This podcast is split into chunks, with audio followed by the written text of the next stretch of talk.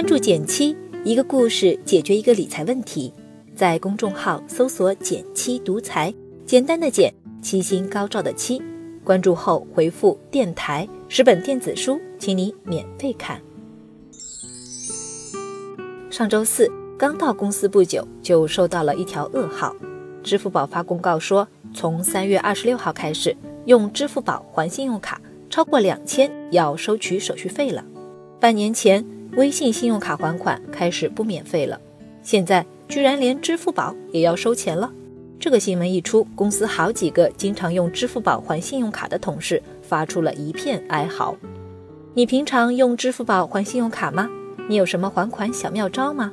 欢迎点赞留言和我交流，我会看哦。我们先来看看这个钱具体是怎么收的。支付宝官方出的说明挺长的，其实重点就一句话：从三月二十六号开始，用支付宝还信用卡，每月超过两千元的部分需要收取百分之零点一的手续费。这个免费还款额度是跟着实名账户走的，与你绑定的信用卡数量多少无关。什么意思呢？就是说每人每月只有两千元的免费还款额度，超过这个数额一律要收费了。咱们来算一笔账。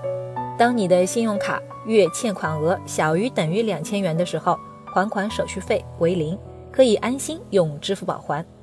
然而，当你信用卡月欠款额大于两千元时，超过的部分，支付宝会问你收取百分之零点一的手续费。这时你就要当心了。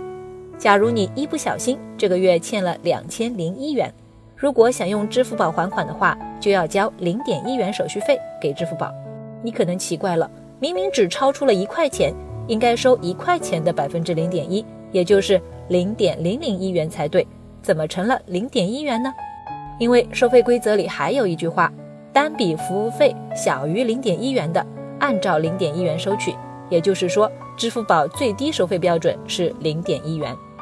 虽说支付宝还给我们每个月留了两千块钱的免费额度，但是对于经常用信用卡的朋友来说，想要把每月信用卡账单控制在两千元以下，听起来也不太现实。那么这笔手续费真的就绕不开了吗？下面我就来给大家支几招。第一招，积分兑换。在此次的还款收费规则里，支付宝提到，如果每月两千元的还款额度用完的话，还可以用积分兑换免费还款额度。遗憾的是，现在的积分兑换规则和比例都还没有公布出来。再过一段时间，应该会有更详细的说明。第二招，网商银行，除了积分兑换这个替代方法之外，其实支付宝还给我们留了另一个后门——网商银行。网商银行的大股东是蚂蚁金服，换句话说，它是支付宝的兄弟产品，支持用支付宝账号一键登录。目前，网商银行还信用卡依旧是免手续费的，你所需要做的就是下载 APP 并绑定信用卡就好了。其实，网商银行真的是一个宝藏 APP，它的功能真的很强大。支付宝余额提现也要收取千分之一的手续费，经常这么十几二十块钱的，也挺让人心累。